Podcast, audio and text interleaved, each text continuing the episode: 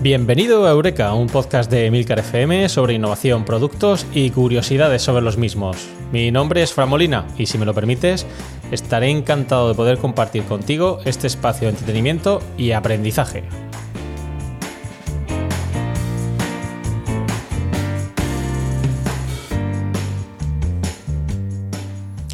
En este podcast quincenal vamos a analizar el éxito y fracaso en el mercado de productos innovadores. Realizaremos entrevistas a empresas para conocer sus procesos de innovación y además rendiremos tributo a inventores que pensaron en cambiar el mundo con sus creaciones. Si te pica la curiosidad, Eureka es tu podcast. ¿Deseas saber más?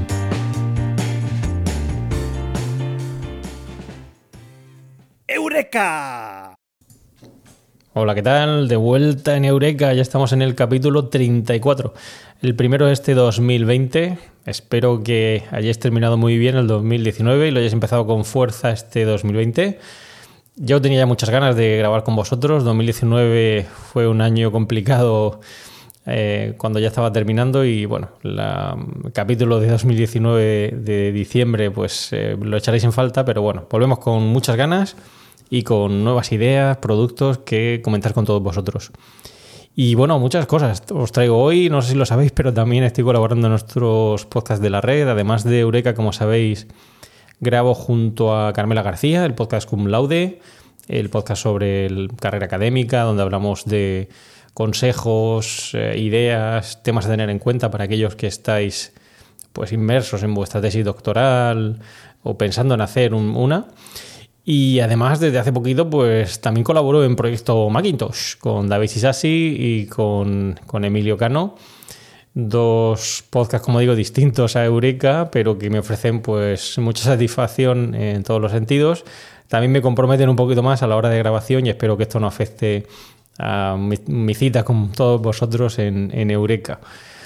Bueno, ya sabéis, si queréis escucharme, no solo aquí en Eureka, también tenéis Cum Laude y em, Proyecto Macintosh, que seguro que aquellos que sois eh, más forofos del mundo Mac eh, lo conoceréis debido a la tradición que tiene en nuestra red.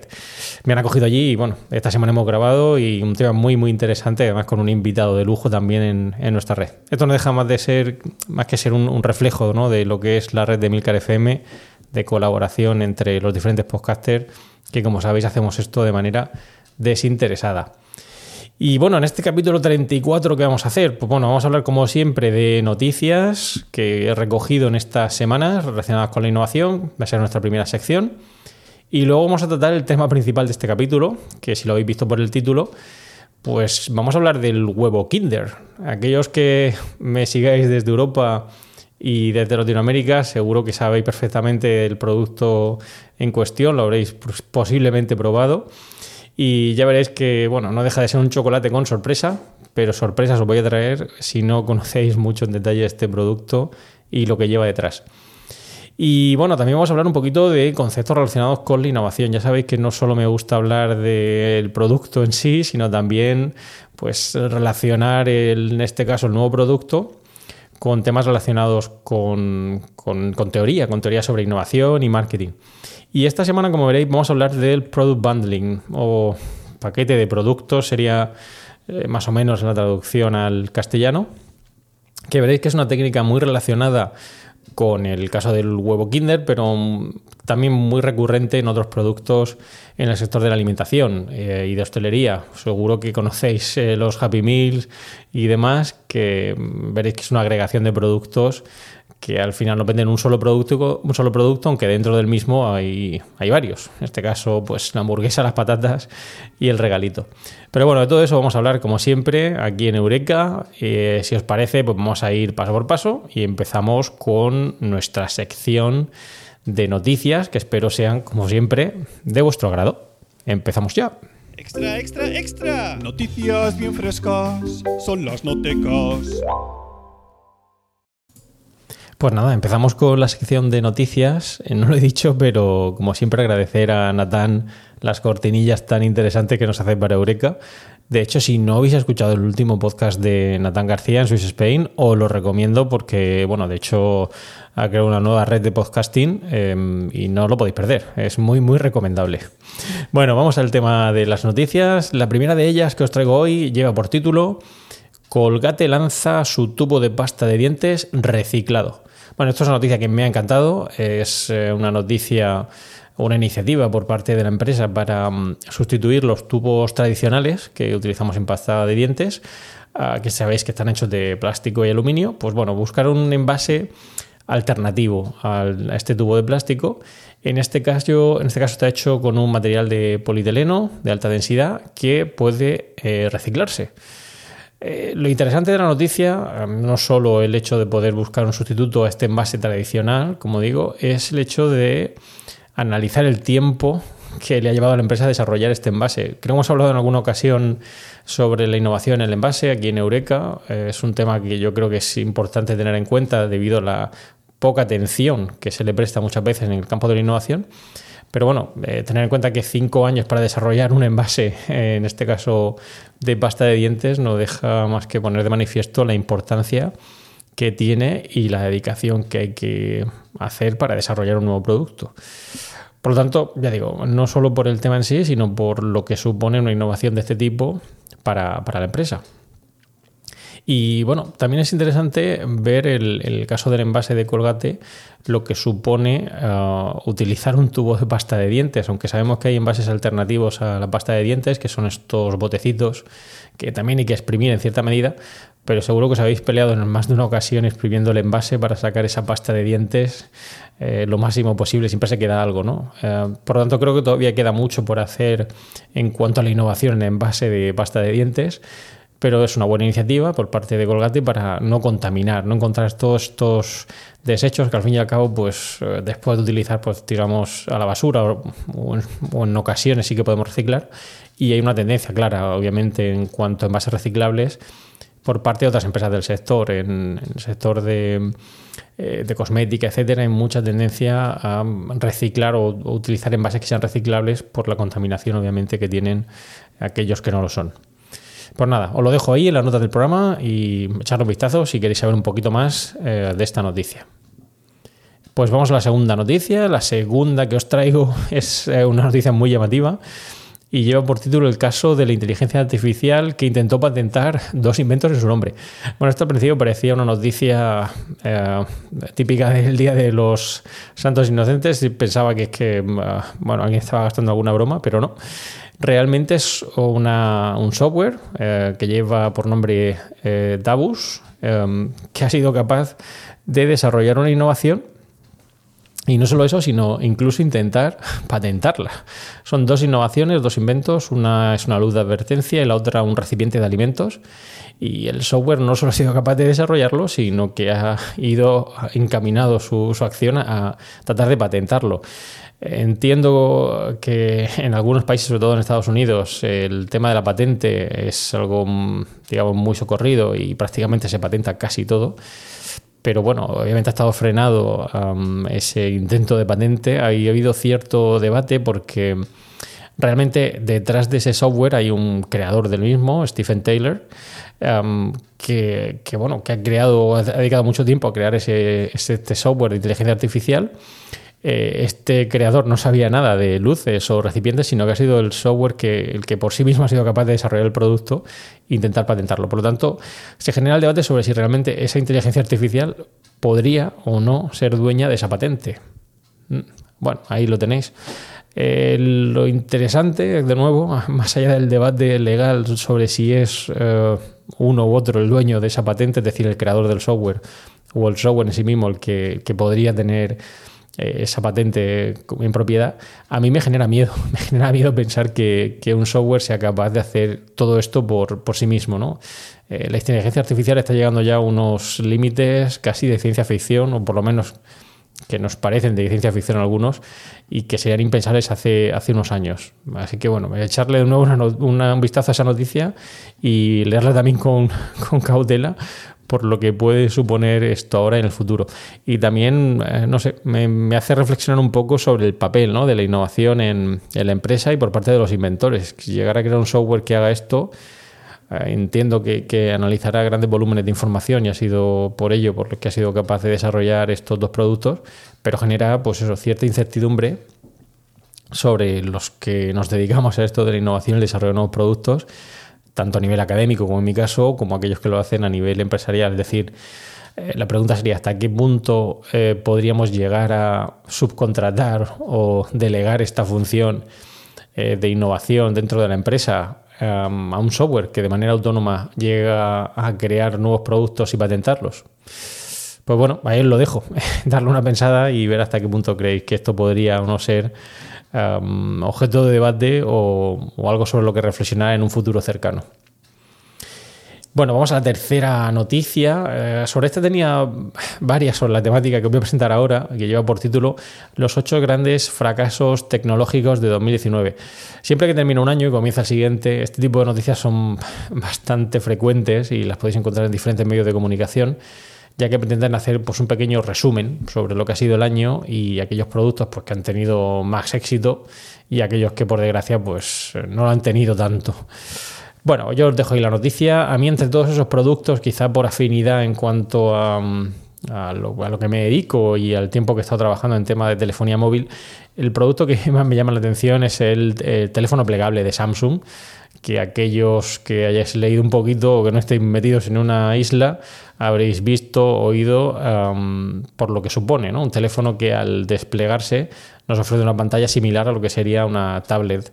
Claro, em, a priori podría ser un concepto de producto interesante para aquellos profesionales, sobre todo, que necesitan esa portabilidad, un dos en uno, eh, no, tener que llevar una tablet y un teléfono.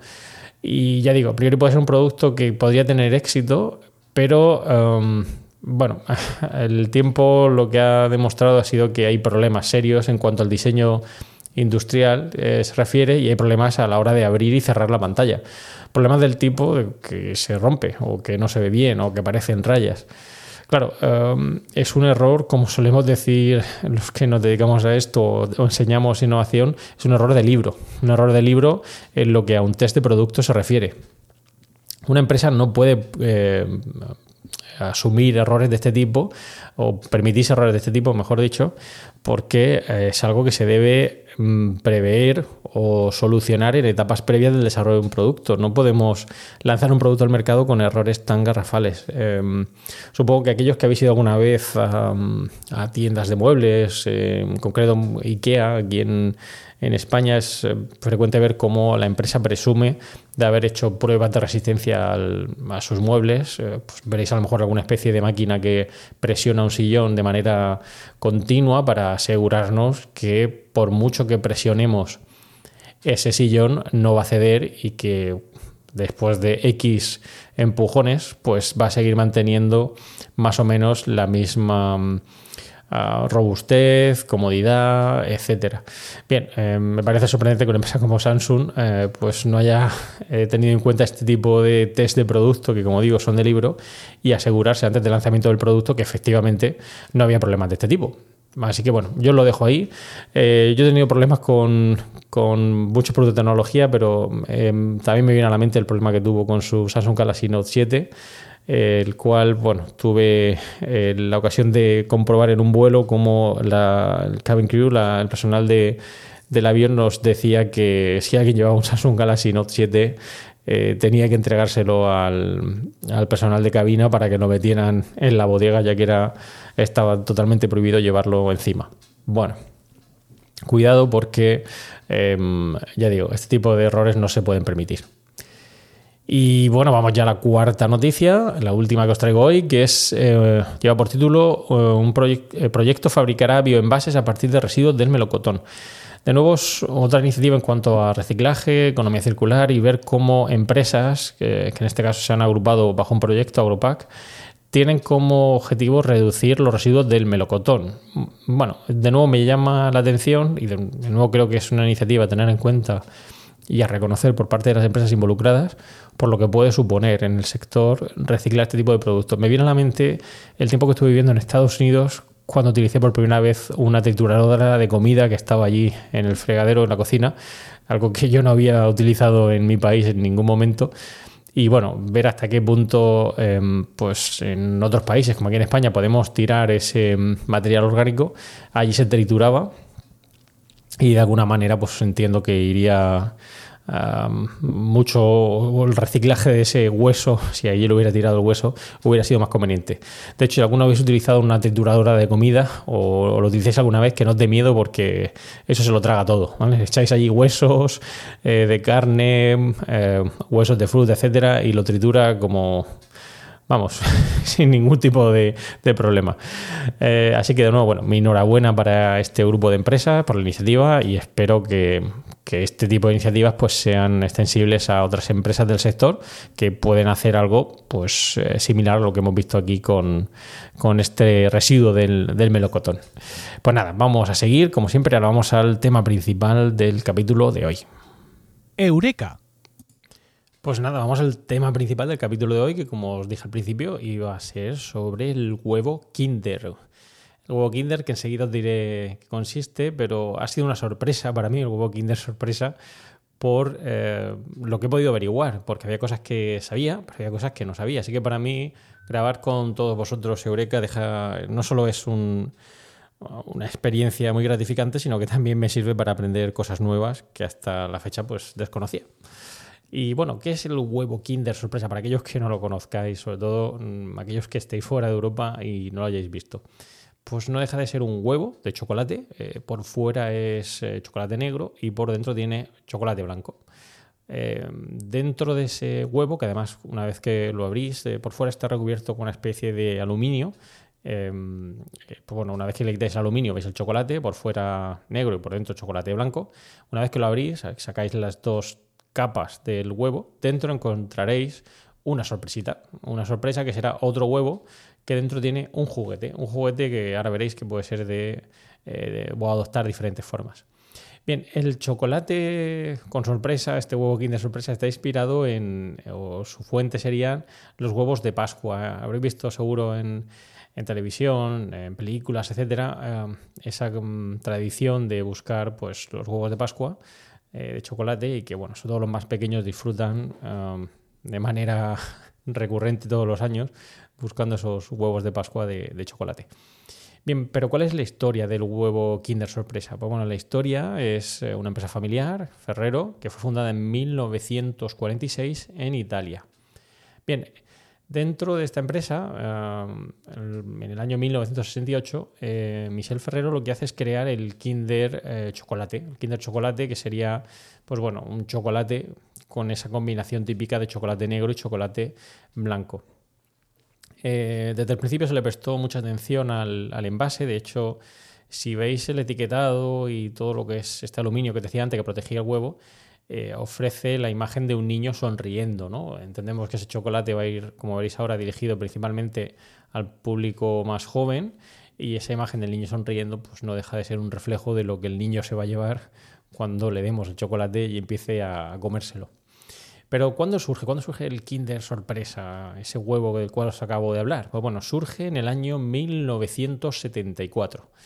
Y es entonces cuando la empresa crea este huevo de chocolate, como os he dicho, negro por fuera y blanco por dentro, y que dentro incluye otro pequeño, otro pequeño huevo, otra pequeña cajita, en forma eh, que, dentro tiene ese juguete o similar, porque veréis que tiene diferentes formas.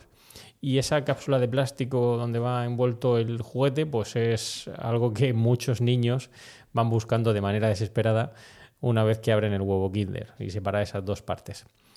Eh, es vendido principalmente en Europa, aunque en otros países de Latinoamérica también lo podéis encontrar. Y bueno, obviamente lo que muchos de esos niños van buscando es el juguete, el juguete que hay dentro. Y que originalmente, cuando surgió el huevo Kinder, eran juguetes que se creaban y se pintaban a mano. De hecho, la empresa em, presumía de eh, desarrollar o crear más de 100 juguetes distintos cada año. Ya podéis ir haciendo una idea de gente que realmente pues, eh, colecciona estas, estas figuras. Eh, hoy en día los juguetes son muy variopintos, podéis encontrar figuras que ya van montadas, normalmente pueden ser de películas, series de animación ah, de actualidad y que como os podéis imaginar por muchos niños van buscando de manera compulsiva. Luego hay otra serie de juguetes que son figuras para montar, algunas pues tienen más complejidad que otras y bueno, pues a veces eh, pueden ser coches que cuando los echas hacia atrás con propulsión pues eh, se mueven. Eh, lo interesante es que son capaces de hacer juguetes casi miniaturizados, ¿no? Son muy pequeños, pensar dentro de un huevo de chocolate, tener que meter otro huevo de plástico y dentro el juguete. Por lo tanto, ese montaje estamos hablando que son piezas eh, bastante pequeñitas eh, y que exigen cierta habilidad para, jugar, para montar y para luego jugar con ellas. De hecho, es muy frecuente ver cómo esos niños que abren el chocolate y cojan ese huevo sorpresa, eh, justo después van, pedir, van a pedir ayuda al adulto correspondiente para que les ayude a montar el juguete, ya que ellos son incapaces de conectar una pieza con otra. Y bueno, la última tendencia que hay en cuanto a los huevos Kinder es la de incluir eh, códigos, códigos para que esos niños pues se metan en, una aplicación y bueno, les salga una sorpresa que ellos llaman sorpresa por internet. Yo esto me parece menos recomendable, no, no creo que realmente sea algo a perseguir hoy en día. Se pierde un poco la, naturaleza de este juguete ¿no? y de la sorpresa que supone para muchos niños que realmente van buscando el juguete y no un código que meter en, un, en una aplicación. Pero bueno, Ah, eso es lo que ha hecho la empresa y ahí lo tenéis. Es curioso también ver cómo hay muchos coleccionistas adultos. Eh, hay mucha gente que realmente colecciona estos huevos Kinder por los juguetitos que hay dentro. Hay gente que es eh, muy friki, como podríamos decir, y que les encanta coleccionarlos. Y si miráis un poquito por YouTube, veréis que hay gente que es realmente fanática de los huevos Kinder. Pero realmente es un producto no apto para menores de 3 años. Es un producto para niños, pero no tan niños, por, por lo que os he dicho antes, de las piezas pequeñas que incluye y de hecho está prohibido, prohibido en algunos países, eh, debido al riesgo que puede suponer para esos niños pequeños contar con ese juguete dentro del chocolate. Quizá uno de los más significativos es el caso de Estados Unidos, eh, donde está terminantemente prohibido vender estos huevos Kinder, ya que eh, rompe una o va en contra de una normativa aprobada en este país eh, en concreto la Ley de Alimentos, Medicamentos y, Cosméticos, tipificada en, 1938, donde está claramente prohibido eh, vender cualquier eh, producto de alimentación con objetos no nutritivos en su interior, es decir, cualquier producto de alimentación que dentro tenga algo que no sea un alimento. Bien, de hecho, esto, eh, os he puesto ahí un par de noticias, no deja de ser sorprendente porque hay gente que se ha enfrentado a multas eh, muy significativas por tratar de introducir en el país huevos Kinder.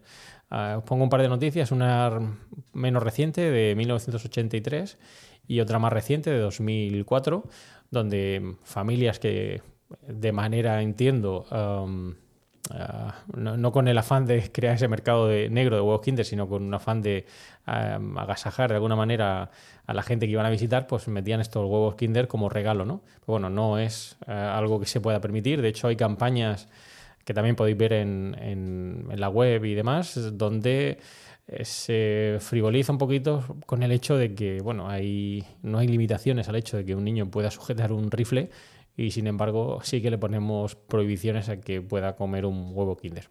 Obviamente tiene una naturaleza, como digo, esa, esa ley ¿no? de proteger al niño y evitar atragantamientos. De hecho, también hay muchas noticias sobre niños que desafortunadamente bueno, han perdido la vida tragándose el juguetito que hay dentro del huevo Kinder. Así que bueno, em, sin adoptar una postura a favor o en contra, bueno, tiene su razón de ser por el hecho del riesgo que supone para, los más pequeños. Pero bueno, si vais a viajar a Estados Unidos, por favor, evitarlo. Hay alternativas que ha, hecho, que ha creado la empresa, como son el Kinder Joy. Esta es una versión distinta, ya que no, no tenemos el huevo de chocolate, sino que es un huevo de plástico que se divide en dos partes. En una parte tendríamos el chocolate y en otra parte tendríamos el huevecito, eh, que en este caso no es huevecito, ya el juguete metido dentro de esa parte del chocolate, con la sorpresa tradicional. Esto permite que, bueno, eh, este producto además, eh, como os podéis imaginar, es muy sensible a las altas temperaturas, pues se pueda vender en épocas estivales, en épocas o, en, regiones donde hay una alta temperatura. Y en la zona del chocolate, pues encontraréis un chocolate blanco con dos bolitas de chocolate negro que además eh, lleva una cuchara de plástico que permite comerlo pues eh, sin mancharse las manos, ya que es muy común ver a los niños tomarse el huevo Kinder y con manos llenas de, chocolate. Y em, en cierta medida, pues bueno, también parece que puede ayudar a saltar, entre comillas, la regulación tan restrictiva en Estados Unidos, mm, donde se exige esa separación clara entre el juguete y el chocolate. Y también es interesante, como digo, he seguido buscando el hecho de eh, productos de, la competencia que han tratado de hacer algo similar. El caso de Nestlé, que lanzó su Nestlé Magic, eh, que no deja de ser una versión de ese huevo Kinder. y que introdujo la empresa Nestlé en el año 1990. En este caso contenía figuras Disney similares a las del Kinder Sorpresa, pero fue retirado en 1997 de nuevo por la amenaza que puede suponer para la salud el hecho de incluir un juguete en su interior. Aunque la, aunque la empresa realmente intentó que esto pues, no fuera más, bueno, como siempre se impuso el, hecho de que no era posible utilizar el, juguete y acabó por no venderlo. De hecho, la alternativa que, que tiene la empresa es introducir una golosina en su interior y es lo que hoy en día se, ofrece.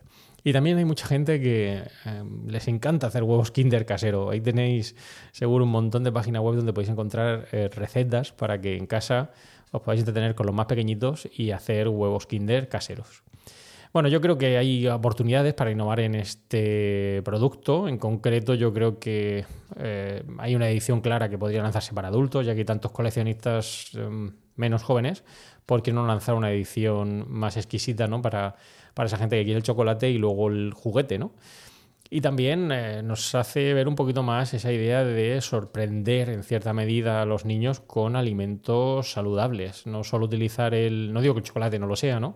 Pero sí que podríamos utilizar la misma idea, puede ser una buena oportunidad, oportunidad de negocio para otras empresas, de crear un producto que guarde la misma lógica, ¿no? Un, em, pues una sorpresa y por fuera pues un alimento más saludable como pueda ser fruta, fruta pelada, etcétera, y que bueno, podría ser algo a tener en cuenta eh, y conseguir que aumentáramos el consumo de este tipo de productos. Pero bueno, vamos a la sección siguiente, ya hemos hablado del producto Huevos Kinder, vamos a hablar ahora de teoría. Pues nada, la teoría que os traigo hoy, como os he dicho al principio del capítulo, era el término product bundling o eh, paquete de producto que es una técnica que consiste en agrupar pues, varios productos en uno solo y venderlos como un único producto por un único precio. Bien, esto es una técnica muy frecuente en el campo del marketing. De hecho, eh, pues lo estamos viendo aquí en el Kinder Sorpresa, ya que no solo estamos comprando chocolate, sino el juguetito que hay dentro. Obviamente no nos lo dan de gratis, sino que lo estamos pagando indirectamente a la hora de, comprar el Kinder Sorpresa. Y esto es algo muy típico, muy típico por parte de muchas empresas. Lo habréis visto en, sobre todo en estas empresas de cadenas de hamburgueserías eh, con sus Happy Meals eh, o su alternativa en Burger King, donde nos ofrecen pues, la hamburguesa, las patatas y dentro el juguete. Lo llamativo del caso es que muchas veces el niño, en este caso con el de sorpresa, eh, o el menos niño, no va buscando tanto el producto que a priori parece que estamos vendiendo, como podría ser la hamburguesa, o sino realmente va buscando el juguete, ¿no? De hecho, habréis visto muchos niños que por primera vez van a un, a un establecimiento de este tipo y lo que piden es quiero la hamburguesa esa que lleva el regalo. Vale. Eh, no deja de ser, pues, poner de manifiesto el hecho de que el niño no tanto va buscando la hamburguesa, sino el regalo. Y bueno, ya luego los más adultos tienen que hacer un poquito de, de, fuerza, ¿no? Para decir, bueno, si quieres el regalo, primero tómate eh, la hamburguesa. Bien, de nuevo, no voy a entrar a valorar si nos parece mejor o peor, es una alternativa de marketing como otra cualquiera, que consiste, como os he dicho, en agrupar, agrupar productos y venderlos bajo un único precio. No solo en el sector de alimentación, lo habréis visto en, muchos sectores, en el sector de la tecnología, cuando nos venden pues una videoconsola con, un, con juguetes, o en productos del sector del deporte, ¿no? podemos comprar eh, una raqueta, por ejemplo, e incluye eh, pelotas de tenis o unas zapatillas para jugar al fútbol y lleva equipación añadida. Bueno, hay múltiples combinaciones, es una técnica de marketing muy utilizada para conseguir atraer en cierta, comida, en cierta medida al, cliente a comprar este tipo de productos y eh, engancharlo em, en la compra de, los mismos. Así que bueno, yo lo dejo ahí, os dejo también en las notas del programa algunas referencias eh, para que consultéis si queréis saber un poquito más sobre el eh, product bundling. Y ahora sí que sí, ya mm, terminamos el capítulo de hoy eh, y entramos en la recta final del capítulo de Eureka. ¡Eureka! Pues nada, hemos llegado al final del capítulo de hoy. espero que os haya resultado interesante y que hayáis aprendido algo más, en este caso, sobre el huevo Kinder o el Kinder Sorpresa, del cual hemos hablado hoy. Como siempre os dejo en las notas del programa algunos enlaces interesantes que espero sean de vuestro agrado. Y ya sabéis que me encanta recibir comentarios sobre el capítulo y sobre el podcast. Em, podéis dejarme vuestras reseñas en iTunes em, o en cualquier otro podcatcher que utilicéis. y estaré encantado de leerlas. He recibido mucho feedback en los últimos capítulos. Muchas gracias a todos los que me lo habéis dejado. He respondido, creo, en tiempo y forma a todos y cada uno de ellos. Y, bueno, os animo a seguir escuchando Eureka y aprender de los nuevos productos que vamos a tener por aquí para hablar en las próximas semanas.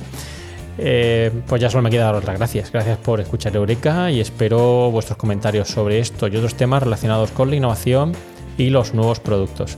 Ya sabéis que podéis realizar vuestros comentarios o contactar conmigo en la dirección emilcar.fm barra eureka o por correo electrónico en eureka.fjmolina.com y también los otros medios de contacto que como siempre encontrarás en emilcar.fm. Y no olvidéis, no olvidéis escuchar el resto de podcasts de Emilcar FM, donde vais a aprender muchísimos temas interesantes y de actualidad. Creo que ya he hablado de ellos, pero no me canso de recomendarlos. En concreto, eh, voy a hablaros de dos, de dos que, bueno, eh, son dos series limitadas que sabéis que ahora tenemos también en Emilcar FM. En concreto, os voy a recomendar Vigilantes de Antonio Rentero, un podcast muy recomendable, donde nos habla de la serie Watchmen que parece que desafortunadamente no va a seguir emitiéndose, pero bueno, como siempre es un placer escuchar a Antonio Rentero, eh, ya sea en Vigilantes, en, preestreno, en Trending, donde, donde sea, ya que es eh, no solo un placer, eh, no es una, gran persona, no solo una gran persona, sino además un placer escucharle por la amplia sabiduría y conocimientos que tiene de diferentes temáticas. Y de nuevo este es un ejemplo clarísimo. Y también recomendaros Otoño en Persia. aquí Sara Barbera Em, bueno, ha hecho un despliegue increíble, ha aprovechado sus vacaciones y nos cuenta qué tal ha ido por Irán. Nos habla un poquito más de su experiencia y de hecho me consta que él está yendo muy bien, está recibiendo muy buen em, feedback por parte de los oyentes y del público en general. Eh, por lo tanto, os recomiendo escuchar los dos podcasts si queréis saber un poquito más, pues en este caso sobre la serie eh, de Watchmen o en este caso si vais a viajar a Irán. Pues nada, eh, un placer. Para terminar, como siempre, ya sabéis, me gusta citar una frase célebre. Y bueno, en este caso, bueno, he buscado una, frase que estuviera en cierta medida eh, relacionada con el, mundo de la sorpresa. Y os traigo una frase enunciada por Montesquieu, que dice así: Yo no me encuentro a mí mismo donde me busco, pero me encuentro por sorpresa cuando menos me lo espero. Muchas gracias y propicios días.